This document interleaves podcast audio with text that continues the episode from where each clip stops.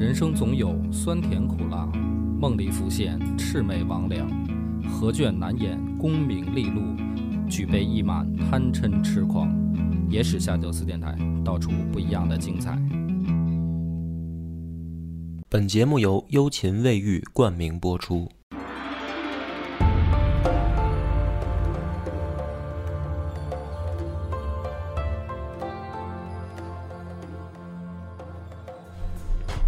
欢迎收听《野史下酒》，我是主播恶霸波。张扬，咱们上回的故事啊，讲到了南朝的视角。陈倩呢继位以后，用地盘儿把自己的弟弟陈顼给赎回来。南方呢，他又让侯安都、吴明彻和张昭达去平定了一些地方上的叛乱。那么，按理来说，南朝的局势进入了一个稳定时期。但是呢，还埋了一颗雷，就是我们上回结尾说到的侯安都。侯安东现在担任征北大将军。北徐州刺史，主要的最麻烦的一点就是在于在军中资历太老，因为你想他跟着陈霸先打出来的人，嗯，属于没有人敢跟他去叫抗衡或者较阵吧，就功高震主，连陈倩都是这个侯安都，相当于在太后那儿一锤定的音啊啊。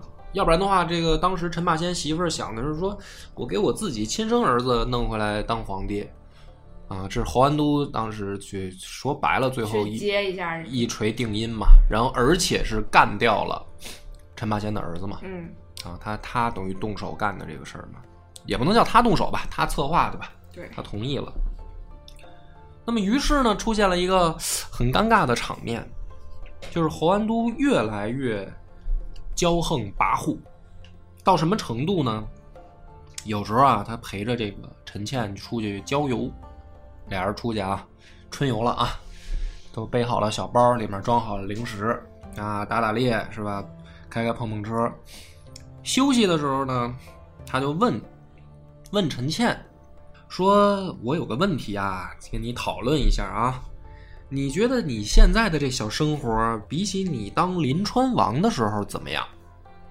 既像开玩笑吧，但是又有点儿不给人留面子。嗯，顺便提个醒儿。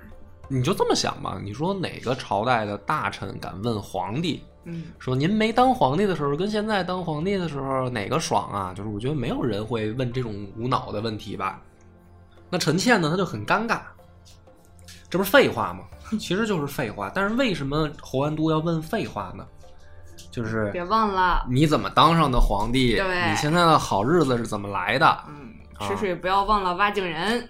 那么这种事儿就很烦人。其实，你比如说像曹操碰见这种事儿，是吧？许攸老跟面前念叨：“阿瞒，当年要不是我，你早就死在官渡了，是吧？”最后他就死在许褚手里了嘛，是吧？就我觉得正常人没有受得了，老有人在旁边念叨这些事儿的。嗯，这也给大家提个醒儿啊，你曾经。帮过什么人也好，或者呃，你去当时有什么付出啊？不管你愿不愿意啊，你这个东西还能生效，是你以后不要老提。嗯，就是人都不傻，但你帮过人家，人家心里是记着你的好的。但是如果你老提，没事就跑到人面前去提，说我可帮过你啊！哎，你记不记得当年是吧？你吃不上饭，我可借过你钱啊！你老说这个事儿，你当时的好。也就变成了一种烦人的这个怎么说呢？叫麻烦。对于是呢，当时他问陈倩这个问题呢，陈倩就是先想打个哈哈，就是过去。这个侯安都呢，就属于找死，他就追问，他说：“哎，说说呗，说说聊聊心得感想，对，说一下你的心路历程，就是等于追问。最后呢，逼着没招了，陈倩就说：说此虽天命。”然亦明公之力也，哎，因为他是皇帝，皇帝不能不装逼，对 啊，所以他前面得说这是天命，我当皇帝是有我的必然性的，对，但是之子，哎，对，天天子天子的嘛，但是也是靠你老人家帮忙，对，这就可以了吧，这个面子就给足了吧？哎，你说这个对话要到这儿啊，其实不是叫可以，就必须该结束了。侯安都没有，人家还有新鲜的。他哈哈大笑，笑得可开心了，就是承认了是吧？说好，呃，为什么问你这问题呢？我明天啊要开 party，啊，我想请一些好朋友喝酒，呃，我们家有点小，我想在皇宫开，说你能不能明天把皇宫借给我办宴会啊？说白了就是，我觉得啊，不死多新鲜嗯，啊。就差你把皇位借我坐一下。那他就是这意思呀，对啊。然后陈倩呢没招儿就同意了。嗯然后第二天他真的在皇宫里面坐在陈倩的位置上啊，办了一场宴会，就是就跟主人一样。那这个时候呢，陈倩心里面就动了杀心了，嗯，就是太过分了啊。其实这也算是他有反心的意思了。嗯，但是实际上呢，我推测侯安都呢没想造反。啊，就是嘚瑟就是嘚瑟，纯嘚瑟，就是一大老粗。啊，就他干这些事儿，我觉得啊，不是一个说什么心思缜密的阴谋家。啊，所以陈倩动了杀心以后呢，他就在公元的五百六十三年五月下旨调侯安都啊为江吴二州都督、征南大将军、江州刺史，就是平调调任。但是呢，在侯安都入宫谢谢恩的时候，就让人把侯安都给抓了，然后第二天就赐死了。就宰了。还挺痛快。那么我为什么说侯安都应该没想谋反呢？嗯如果他真的说对陈倩有敌意啊，嗯带脑子的人起码知道别提早打草惊蛇暴露了。就算不带脑子的，是吧？忍不住想嘚瑟的，那么他应该对陈倩也抱有敌意。对，你看这个，比如说，嗯，古代一听说这个说去叫你请请你吃饭，这个有反心的人心里就紧张。对，哎呀，是不是宴会上要弄死我啊？是吧？从鸿门宴开始，咱们中国人就是老搞这一套。啊，想弄谁就请谁吃饭，然后宴会上什么摔杯为号，然后屏风后面刀斧手齐出，反正就是老能见着这桥段。那我觉得你侯安都要是真想谋反，他就不会这么没防备去谢恩，就让你这么顺利给逮着。所以说，我认为什么呢？他没想谋反，他就是一大粗。他干这些事儿符合他这性格。你看那会儿跟着陈霸先的时候，他就敢骂陈霸先嗯啊，你是大哥，但是我就敢骂你。陈霸先呢也了解这这兄弟这脾气，对吧？敢跟嫂子顶牛啊，继继位的问题都敢顶牛，是吧？敢宰陈霸先的儿子。那现在他这说白了，他前三件事儿都都不比这个得罪陈倩这事儿小。对，啊，你只不过就是陈倩现在是皇帝嘛，那么所以他这个死呢，我觉得啊不是故意谋反，但是呢也必须说活该，就是你属于心里没点逼数，没大没小对，啊。太嘚瑟了。那么定的罪名就是谋反，就是历史上给他盖棺定论的罪名。为什么杀他？是说他要谋反。对，那么这事儿呢，到这儿我得给他讲清楚。这事儿完了以后呢，陈倩啊，其实还算是厚道，没有株连家人啊。而且呢，日后没有，因为没有人，你想侯安都他都敢杀，那谁还敢在他面前递葛呀？嗯就是都收敛点呗。其实皇帝表面上看着好像是个好脾气，但是也不是个老好人。陈倩自己呢，治理朝政也比较用心，不是一个昏庸的啊，说吃喝玩乐的人，所以是南朝少有的，还出了一个怎么说呢，叫明君吧。嗯就是南朝乱乱了这么些年，包括北朝，就南北朝都算上，好吧？除了这个雄主，就是昏君啊，难得出这样一个，就是什么叫雄主呢？那就是攻城略地、开疆扩土，是吧？沙场上杀伐决断，像宇文泰啊，是吧？高欢啊这种。那么要不就是昏君嘛，就是要么就自己兄弟之间互相残杀，杀侄子什么的。所以他陈倩既不是雄主，但是也不是昏君，算个贤君吧。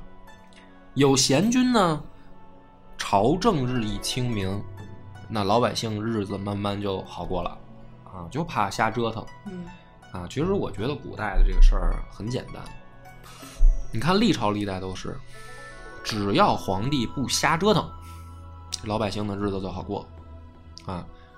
哪怕皇帝瞎折腾呢，他只是比如说吃喝玩乐，其实问题也不大。别人讲他能吃多少喝多少，然后睡女人也行，他能睡几个是吧？一天换一个，一年也就是三百个，是吧？那你一首都他也睡不完啊。嗯，所以这都我觉得没事儿，怕就怕什么呢？要么打仗，对要么改革对，啊，怎么这那一折腾，那就完蛋啊。所以这个陈倩的治理下，南朝啊，他不折腾就行，就还不错，挺好的，一切都都正常发展。到了公元的五百六十六年，陈倩得重病，得了重病以后呢，他就把他唯一的这个弟弟陈顼叫过来，就托准备托孤了。托孤的时候呢，也有心啊，试探一下吧，我觉得，就跟陈顼就说说，呃，如果你觉得我儿子不行啊，啊，就是这个话，怎么又这套嗑儿？有这套嗑，那你就你当皇帝，你继位。陈顼呢就说说那肯定不行啊，是吧？我肯定保着咱侄子啊，大哥你放心去吧，是吧？将来我就做个这个辅政大臣就行了，我让他当个好皇帝。这套嗑唠完呢，他也是故意当着大臣的面唠，嗯旁边几个辅政大臣都在，啊，大家都当面锣对面鼓说清楚了啊！我这是有意传位于你，你不要，你别将来这个弄我儿子。陈建就死了。当时呢，剩下的几个托孤大臣，我念一下名单啊：道仲举、孔焕、刘师之，哎，等于再加上这个陈顼，四个人作为新的一套班底。辅佐呢陈倩的儿子陈伯宗。陈伯宗继位的时候年纪也也是小皇帝，嗯，继位以后呢，所以没有什么真正说想去靠自己的意愿要有什么改革也好，还是怎么着吧，就没有小孩嘛，没什么想法。但是呢，这个陈顼呢就把大权揽过来了，因为这侄子不丁事儿啊，对啊，所以大哥临死的时候，我也是托孤大臣，我们又有血缘关系，对，那这时候我就当仁不让了。他这么一搞呢，几个辅政大臣就另外三个人就不满意了，两边站的立场不一样，看问题的角度也不一样。陈顼觉得我做这个事儿呢，应当应分，对，我是他叔啊，嗯，是吧我哥之托啊，啊，我又是托孤大臣，那我把事儿都管了呗。辅政大臣呢，他们就会想，那这个先皇临临终的时候就担心这你大大权独揽，这不是才搞这么一出吗？我们才是辅政大臣，所以先皇的意愿就是不想让你权力太大。那么你现在这么一搞的话，我们作为辅政大臣，我们要履行自己的职责吧，或者叫履行自己不能有负于先帝所托。那么两边的视角都不一样，视角不一样呢，这些这三个辅政大臣啊，就商量说，那咱怎么办？啊，你不能说光想想这事儿啊，这个啊，他大权独揽了，好好好，那就揽揽吧。他有想法，他就得有行动。他们仨呢商量一下啊，说干脆啊，咱们假传太后圣旨，啊，假传太后的旨意，把陈顼呢调出尚书省。尚书省是相当于中央的这个最核心部门嘛，嗯，相当于内阁这个这个意思了。把他调出尚书省呢，就是让他远离权力。这招儿呢，其实是个昏招儿嗯，啊，因为你传，你说你传太后的旨意，人家可是亲戚是吧？对人家人家去搞搞清楚这个事儿的话，不难嘛。嗯但是呢，这个陈顼当时一听啊，也有点慌。他手下有一个叫牟喜的谋士，提醒他说：“大哥，这可能不是太后的意思，你别上了当。或者换句话说呢，人家这嗑应该唠的说，这可能不是你嫂子的意思，你问问你嫂子，对，对不对？这个事儿就很简单嘛。结果呢，为什么说他们这昏招呢？一问人，人家太后没说过这话。这样的话，你假传旨意，你就是实锤了对，啊。于是马上把刘师之下狱赐死，到道中举贬职。那么还是视角问题，就是有的人说，你说这个陈顼现在是不是有点这种要篡位的意思？但是问题是，他知道这件事儿了，因为不是他动的手，对，是吧？刀仲举他们动的手，刘师之他们先假传圣旨，送人头的感觉。那他知道了，他不动这些人，那也不对啊，对吧？但是他动了，结果是什么呢？四个辅政大臣现在就您一人说了算了，这是结果。对，那么大家看到的，一般最简单的就是结果是什么样，再反推，那你就是想收拾人家三个人呗。于是呢，这个不管怎么说啊，这件事儿啊牵连到了一个人，这个人叫韩子高，在历史上呢算小有名气吧，因为长得特别帅，啊，呃，外号原名叫韩蛮子，还不是外号，也是说啊，说容貌类妇人，就是跟兰陵王有一拼的那种，很好看。十六岁的时候啊，正好赶上这个侯景叛乱，他呢逃难，逃难的路上，碰到陈倩了。嗯，陈倩当时呢是吴兴太守，也在外地准准备往外跑。碰上以后呢，两个人相知啊相识。这个韩子高呢就跟着陈倩，这名字都是陈倩赐给他的，嗯你以后就叫韩子高吧。好基友。所以后来的史书上也好呢，电视剧呢喜欢把它拍成一个男宠，嗯，嗯，就是编点儿这种怎么说呢？我也不知道为什么，可能腐女都喜欢看这一套东西吧。对，啊，反正但是史史实上来说呢，这个是一个武将，就是跟兰陵王一样。你别看人长长得得虽然好看，对，但是实际上是一个有能力的武将，啊，而且呢对陈倩很忠心，陈倩也特别喜欢他，就是确实是心腹爱将，立了也也立了不少战功。但是他的好死不死啊，他参与到这个道仲举和刘师之他们这个计划当中了，就是他当时参与了，因为毕竟都是陈倩的心腹嘛，啊，他知道这件事儿。但是案发了之后呢，当时没动他，没动韩子高，因为毕竟也在军中，所以陈顼呢，弄完了道仲举和刘师之以后，就把这个韩子高过段时间也给弄了，啊，就是等于武将这边也有人就出事儿了。那么为什么说他这个事儿很？我要单再讲一下啊。呃，你弄那些托诸大臣啊，是朝中文官相斗，对啊，是吧？你弄武将呢，你就有点儿要清洗部队的意思了，就是你是不是要对在军权上也想有点什么想法？军队的体系里面呢，它有一个问题，就是说派系更严重一些，上下级关系之间勾连的会更多一些。呃，这个不亚于文官集团。那么韩子高一出事儿呢，就直接牵连到一个人，就是襄州刺史华皎。华皎呢就琢磨说，连韩子高都动了，就是原本先皇的心腹，比我地位啊不差，比我高，连他都动了，是不是又轮到我呀？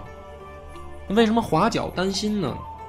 他这个襄州啊，当时是陈倩想作为进攻荆州和巴蜀的一个前线重镇，嗯，所以不断的往襄州输送物资、训练部队，是一支很重要的力量，就是在军中啊。嗯，所以华皎呢就很担心，就是你就说他要是一个什么这个，呃，偏一点的州郡的这个刺史，那也无所谓。那我这个地儿呢风口浪尖儿，跟我同一个派系的人又被整了，那我是不是要出事儿？他就有这个担心。兔死狐悲。哎，于是呢，这个华皎就仗着自己手下兵多将广，干脆就造反了。造反了。造反了。那他造反之前呢，他做了三件事作为准备。第一个呢，他先上表，就是他心里面想好造反，他先上表给朝廷说，我愿意调任到广州做刺史，就是我不在襄州待着了。嗯，实际上是什么呢？他想麻痹一下朝廷，那么也看看朝廷的这个态度嘛。第二个是，他聚众这个自己的亲信，然后赶紧招兵买马，然后训练甲，这个就是打造军械，因为你造反嘛，你就得做好得有家伙事儿。，对你得有做做好这个真正的武力上的准备。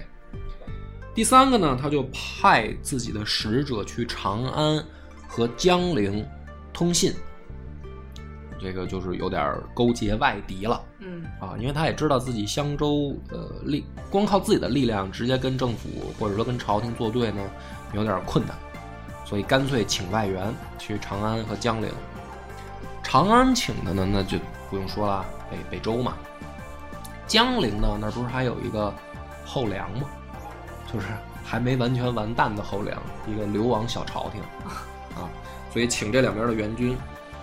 但是呢，他这个事儿啊办的漏了风，陈顼的这边也有情报网，就知道了，是啊，合着你小子要造反嘛。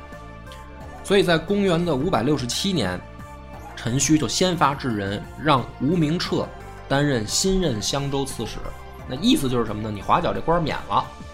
新任襄州刺史上任的时候啊，说是上任，率水军三万。你见过哪个上任的时候是带三万人去的？然后呢，淳于亮紧随其后，率军五万。司空徐度率军从陆路包抄，就直奔襄州就去了。这就是小十万人，就说白了就是要弄死你了。华角呢，这时候赶紧向北周求救。消息传到了北周，大家呢就认为说不要管嗯啊，这个事儿跟我们关系不大。但是呢，有一个问题是，当时宇文护连续的在北齐那儿吃败仗，因为宇文护不是皇帝，他连续吃败仗，本身在国内啊舆论压力就比较大。就你老挑唆着去打北齐，结果你还老输，那所以你这不称职啊，是吧？能力不行啊，对啊，他本身就有这个压力。于是呢，这回宇文护力排众议，就是认为这一次我们应该支援华角，支援这个襄州的造反。于是派自己的这个心腹宇文泰的第六子宇文直，也就是魏国公宇文直为主帅啊，然后会合南方的这个大都督全景轩、袁定等人，率兵南下支援华角。后梁方面呢，也派了一支两万人的部队，就是能添乱就添乱，本着啊，本着这个态度，就是去支援。三路人马，这个就准备会师。当时呢，这个宇文直让袁定率领部骑走陆路，先去包围颍州。啊，这个讲历史呢，脑子里最好得配上个地图，没有这个功底的话，可以打个百度啊，找一找这个相关的这个地理知识就好了。那么这样的话呢，他们跟华角汇合了以后，组成联军，从巴陵顺流而下。这个时候，陈军的等于西上的部队，就是逆流而上的部队，就跟这支联军在屯口相遇了。屯口呢，就是现在的湖北汉阳，就是等于两方正式兵对兵、将对将，正式准备准备开战了。当时这一仗呢，打得很有意思。宇文直先派自己的水军用拍杆儿，拍杆儿是什么呢？船上的投石机啊，啊，因为那会儿没有炮，他就有这种投石机。先用自己的这个投石机呢，进行一轮这个炮火覆盖。对，那么这个时候陈军派上来的都是很多冲锋艇，嗯小小的这种敢死队一样的，啊，就是几十个、上百个小冲锋艇，准备先突袭。这一轮拍杆过去呢，等于就把陈军的这个水军的先锋部队就全灭了。啊，小孩都炸翻了。哎，这样的话，对于北周的部队或者说联军来说，就士气大振。哎，就是觉得因为之前老吃败仗嘛，嗯是吧？收拾不了北齐，你看南朝还是好收拾的，而且呢，老说咱们北方人水军不行，这也是可以的嘛，是吧？这个只要武器够先进，于是呢，乘胜追击，就是直接把主力舰队就压过来了。但是有意思的是，他北方水军不行就是不行啊！南朝人打水仗有心得，这支敢死部队啊，就是吸引火力的。哦，等他们的主力靠近了以后，吴明彻指挥大船的拍杆儿再回他们回敬他们一轮炮火覆盖。嗯，你船上没石头了。对，这个时候这个等于宇文直这边没石头了，等于而但是这回派出来的是自己的主力舰，嗯这一轮炮火下来，自己的主力都被人砸残了。嗯那结果就不意外了，是吧？他呢不甘心，他说：“咱不是没石头了吗？这个还有办法，用小船装上硫磺、木柴，点着了，然后往对方的这个舰队里冲，火攻嘛，是吧？咱们讲这个《三国演义》赤壁啊什么的，后来明朝不都是啥？反正一到水战，就是无非就是这些嗯啊，用石头砸，用弓箭射，用这小火船撞，就是直到说这个海上出现热兵器火炮时候才才有点新鲜的啊。当然春秋时代呢也有，春秋的时候用钩子钩，嗯还有还有用那个推杆去推，但是这个就不不列入咱们现在考虑的范围了。呃，本来挺顺利，结果呢打着打着突然逆风了，就是他放这些小火船儿就给吹回来了，所以呢，这个联军的舰队全军覆没。啊就这么痛快。就就很痛快啊，嗯很直接，就是又奠定了再一次的用事实证明了北方人打水战打不过南方人。嗯，联军大败，然后宇文直、华皎这几个人乘小船逃回江陵，围攻颍州的这原定的部队一下就成了孤军了。嗯还记得吧？我刚才垫了一句，说他们派了一支步军去围攻颍州。这一看说那怎么办？赶紧撤呗！来不及了，这个时候被南朝的徐度啊切断了退路，原定呢被俘，被人逮着了。这么一搞呢，等于华皎的叛乱啊，联军以失败告终。公元的五百六十九年正月，陈顼干脆就把陈伯宗废了，废成临海王，自己称帝了。哦，就是那他还是有这个心。大家这么推测呢，都是说，你看这个最后这一步，终于野心暴露了吧？对，啊，那么分两面看吧，我觉得，一方面你可以认为他一步一步计划好了，嗯是吧？先跟哥哥面前装蒜，然后收拾辅政大臣，然后收拾军队里的人，最后借着立了一场外功，干脆称帝。那这个是一条计划。还有一种可能性呢，这一步一步呢，寸了，啊，是吧？那你说辅政的时候，这个然后辅人家先动手对，送人头，送人头，嗯送人头你不弄也不行啊。对，嗯，弄了，弄了以后，那你韩子高的确参与到这个他们的计划当中了就顺手了。啊，那也就顺手收拾了呗。嗯，你你又掌握兵权，对，我我我不留着你，对吧？你华侨自己叛乱了呀，那你叛乱了我不收拾你吗？对，对吧？那收拾都完了，这个时候说白了，离称帝就差一步了，就惊喜的发现哥哥的老部下都收拾干净了，是吧？那你这时候称称帝也没人能拦着了，所以分两面看吧。史实到底是什么样？除非你穿越回去，那你问问陈顼说：“兄弟，你是想造反吗？” 啊，然后我就被不是你是想杀篡位吗？对吧？然后我就被杀了。啊，对，敢跟皇帝这么说话？所以呢，这个南朝啊，你别看他说不好听一点叫篡位，但是呢，结果是恢复太平了。我还是那句话，就怕皇帝折腾，啊，只要上面不折腾，不打仗了，这日子就好过了。视角呢，我们就需要再拉回到北方。北方咱们之前不是说嘛，高湛成了太上皇了，啊，天天穷嘚瑟。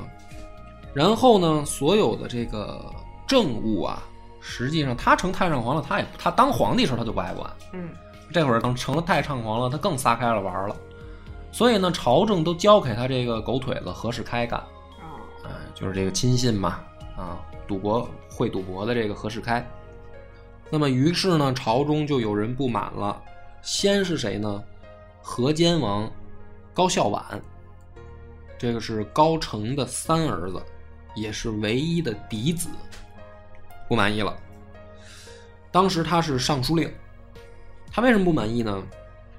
第一个，国家不能交给小人来治理，这个何世开也没本事啊，而且还睡了皇帝的媳妇儿，嗯皇帝还不管，你天天让这么一个人弄得朝中乌烟瘴气的，作为一个正义的、有理想、有抱负的大臣，我是不能允许这样的。那么这样的话，就麻烦的就是何世开呢，知道了以后就很生气，这不两边都卯上了吗？何世开就整高孝婉，你不是看我不顺眼，因为他是宗室啊，嗯他有什么他不用藏着掖着，他见着何世开也没好脸色，俩眼睛就瞪着他。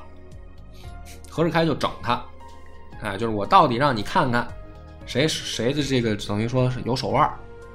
他一被整呢，他回去啊也挺逗的，他在家啊扎了一草人儿，然后上面写着何世开的名儿。每天回家呢，进门第一件事练习剑法，就是先逮这草人三剑啊。那个何世开，我射死你啊！天天都在干这个。揍他，那这个就属于这个没有不透风的墙，又传到何世开那儿，何世开就更生气了，是吧？你还诅咒我，恨得咬牙切齿的。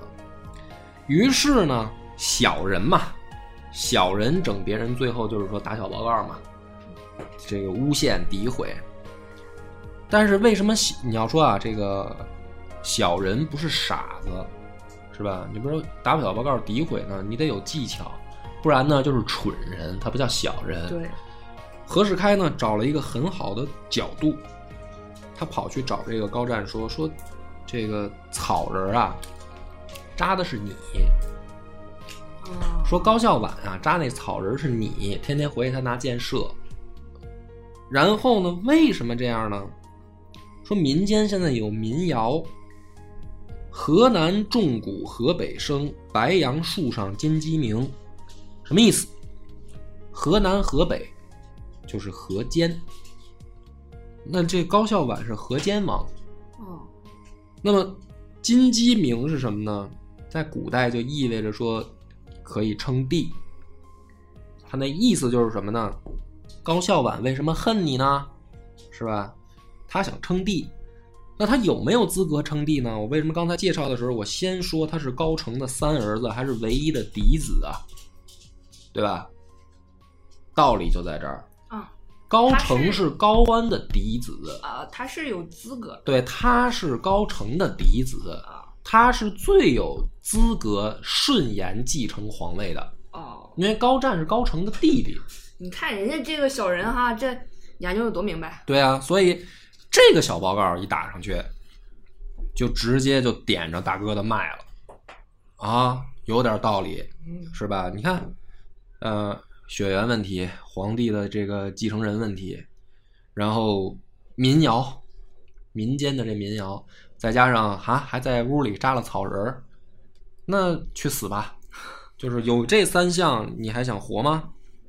但是呢，虽然起了杀心恼火啊，高湛也没急着动手，嗯那毕竟也是算是兄弟嘛，啊不不，算是侄子，对自己的侄子。当时呢，高孝婉又赶上一件事儿啊，他得着一个宝贝——佛骨舍利。啊，说这个玩意儿呢，就是跟遭过辐射一样，一到晚上还会发光对，啊，好玩意儿，跟夜明珠似的。这高湛听说了呢，就说我想要。对高孝婉说我没有，说你别听外面人瞎传，我没有，那都是他们瞎说的啊，没得着。这个高湛呢一生气说那就搜，就我让我上你家瞅瞅啊，到底有没有你必须我你我听说有了，你就必须得找着，他就派人上他们家搜。搜完了以后呢，佛骨舍利没搜着，搜出来好多军旗，啊，旗子啊，不是那个游戏，是打的那个迎风可以招展的军旗。哼那这个玩意儿呢，就是军旗是部队里边用的东西，你在家里面弄这么多这个干嘛？就等于这个事儿最后坐实了，你要造反，你要篡位，那么你家里边你弄那么多旗帜干什么呀？你行军打仗才用军旗吗？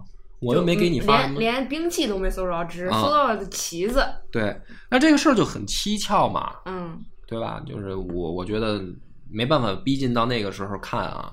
反正高孝婉呢就说自己冤枉，但是呢这回高湛也不听了，直接把两条腿打折，一命呜呼，直接给打死了。打死以后呢，你看这个朝中就是这样，大家呢都看风向，有人相争不要紧，不急着站队。哎，你看何世开权臣，嗯，高孝婉皇族俩人争上了吧？咱看看谁能赢呗，谁赢了咱就跟着谁干呗。一看，哎呦，何世开赢了，那这就明细了，是吧？所以何世开呢，跟祖挺两个人，他们俩给高湛送上太上皇的位子嘛，他们俩信心呢也很爆棚，尤其是这个祖挺，就这回打小报告，祖挺也出了馊主意了，何世开没这脑子。啊，我觉得这个设计的很精妙嘛。哎，就是也是祖挺在里面出了坏主意了，所以祖挺呢信心膨胀了以后呢，他也动想法了。他动什么想法呢？就是我不差你何世开，对，对不对？就是对哎，当权臣我也能当，我干嘛要跟你一块儿当呢？你又没脑子。嗯，于是呢，这个祖挺就找人写了何世开的罪状，也不难写啊，都是事实。嗯，啊，这个大家都有目共睹的。所以写了罪状以后呢，他就想把何世开搞掉，自己一个人独大，哦这是祖挺。狗咬狗，哎，你这个总结很好，狗咬狗啊。那么高湛呢，看了这个东西以后，就把祖挺叫过来了。嗯，叫过来呢，就是问说你什么意思？你想干嘛？因为在高湛的视角来说，这哥他俩是好朋友。对原来不是就是搭档吗？对，我们都是好朋友。啊，怎么突然这个翻脸不认人了？是不是有什么误会、矛盾啊？啊那调停一下。别急着到前朝解决嘛，嗯就是私下里咱们俩关系不错，你先跟我说说到底怎么回事儿。结果呢，这个祖挺就豁了，就是说啊，说你看何世开吧，卖官与爵什么这个啊，给你戴绿帽子是吧？然后这这再不管能能行吗？这肯定得处理他呀。这个高湛一听呢就火了，就是说你怎么早不说呀？是吧？这也是我一手安排的人，我现在我把他办了，就按你说这些罪名，说不好听一点，那我之前干嘛去了？这不都是我安排的人吗？所以呢，就是咱有没有别的办法？这两个人呢，一吵啊，吵着反正脾气越来越急，就吵崩了。哦，因为祖挺就想说，我已经摊牌了，我今天我要么就劝你把他弄死，嗯要不然我出去了，我出了这门儿，嗯，我再跟何世开干的话，不一定谁能赢了。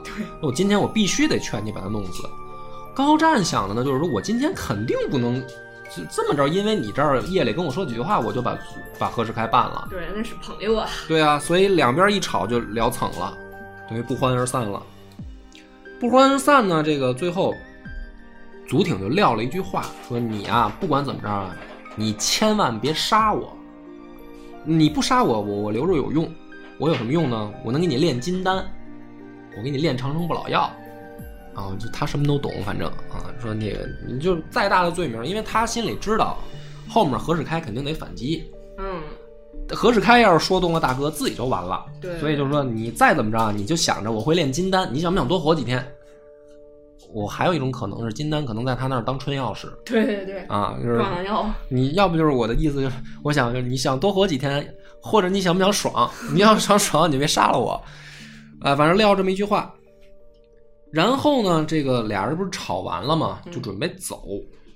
走的时候呢，这祖挺啊就碎嘴子，自己就嘟囔了一句，说：“陛下有一范增，却不能用。”那范增是谁呢？范增是项羽的谋士，对，是吧？当年鸿门宴的时候，范增跳着脚的说宰了刘邦，啊，项羽不听，啊，最后是吧？楚汉相争，刘邦人家赢了，那大家就说，你看项羽那儿本来就没什么谋士，那不像刘邦，你看刘邦嘛，又有张良，又有韩信，又有萧何，又有陈平，是吧？出主意的人多。这个项羽呢，就一范增还不听，啊，输了。所以他这会儿说这个话呢，就是意思就是你还有一范增，你还不能用，就是我嘛，嗯，那你就是项羽嘛，范增怎么死的？嗯，哎，这个这时候本来大家都在气头上嘛，高湛也火了，说你回来回来什么意思？我是项羽吗？是不是这意思吗？那你你什么意思？你骂我呗，干脆你我也甭看你什么金丹不金丹的了，直接打两百鞭子，流放光州，囚禁在地牢里。就是你不是范增吗？啊，我不用就不用，对吧？这一下呢，等于就是祖挺信心爆棚以后呢，本来想的是狗咬狗，结果被一撸到底，呃下了地牢了。下了地牢没多久，地牢这种地儿吧，怎么说呢？我也没去过啊。去过的人呢，反正我看书里面写吧，轻点儿的啊，像《基督山伯爵》里那样，是吧？面色惨白，因为不见光啊。重点的呢，也有在地牢里面双腿作废了的，是吧？祖挺去了以后呢，也落下残疾了，地牢里面待的时间一长，双目失明，哦就瞎了。但是你别看他瞎了，他贼心不死，他就坚持，就是说我一定要活下去。为什么？他想我将来一定有翻盘的机会。大家都觉得很奇怪啊，就是哪来的自信读？书的人或者啊听到这儿的人都会想说：你怎么这么自信？大哥都不要你了，对啊，你都下了地牢了，你都瞎了，你还翻什么盘啊？他的这个信心来源于什么呢？大哥不当太上皇吗？现在太子说白了，不也是我盈利的吗？因为他是真正明面上朝堂上上表的人嘛，啊，对吧？那么太子应该会念我的好，他有这么一个推理的过程。把大哥熬死，把大哥熬死。那大家也说说你这不扯吗？小孩刚十多岁，大哥也没多大，大哥刚三十出头不到，大哥怎么哪儿那么容易死啊？熬五十年把他熬死，呃，容易熬死，容易把自己熬死。因为什么呢？足挺了解高湛现在的生活作息习惯，啊荒淫无度嘛，哦，纵欲过度，你又不吃我的金丹，你过不了两年你就得死。嗯，吃金丹只要你一死啊，但凡太子还能想起来我的好，对吧？对因为我帮你定了名分，你现在是皇帝拥立之功，啊，那能想起我的好就会来救我。所以呢，祖挺，你别看在地牢里眼睛瞎了，就坚持着扛着啊，等着有一天这个皇帝来救他。那他料的准不准呢？真他妈准啊！没过多长时间，高湛就因为纵欲过度，就是已经就卧床不起了。然后呢，当时啊还有一个人，尚书左仆射叫徐之才，也会炼丹。就是我估计他这玩意儿吧，炼的可能跟个毒品似的。他们这种丹药，因为我也不知道他们当时都什么配方是吧，什么材料，反正我估计就是产生依赖性了，必须得吃。他旁边呢，除了祖挺以外，还有一个人叫这徐之才，也会练这玩意儿。结果呢，这个徐之才给他练的越来越得宠的时候，何世开又动心思了，觉得哎，这怎么不能有人又又第二个祖挺出现啊？徐氏呢就把这个徐之才给外调了，给扔到外地去了。这一下呢，高湛算是断队儿了。嗯，没药了，于是发病，在公元五百六十八年十月的时候，啊，紧急把徐之才往回调，已经来不及了，这口药没赶上，哎，高湛就真的挂了。挂了以后，这个小皇帝，你不能叫太子了，十三岁的小皇帝高纬正式亲政。高纬亲政以后呢，您还别说，他还真想着祖挺。嗯，所以马上就去接祖挺回来。哎，你别看这个人人品不怎么样，他还有的时候吧有个，好人缘，还有的时候确实能料准点事儿。那么这个高纬上位以后呢，朝中又有一个变化。就第一个呢，何世开这帮人怎么办？对，新起了一波外戚，就是这个高纬，因为他年纪小，他得需要人家帮他，对呀、所以呢，新起的这波外戚，包括高纬的妈妈和奶妈，哎，又拉拢了一波人在朝中，所以呢，相当于这个北齐的朝政更乱了。那么预知后事如何，且听下回分解。我们的微信公众号叫“柳南故事”，柳树的柳，南方的南。柳南故事每天都会有一档音频节目更新，这档节目在其他任何音频平台是听不到的，微信专属。如果还没听够的朋友，欢迎您来订阅关注。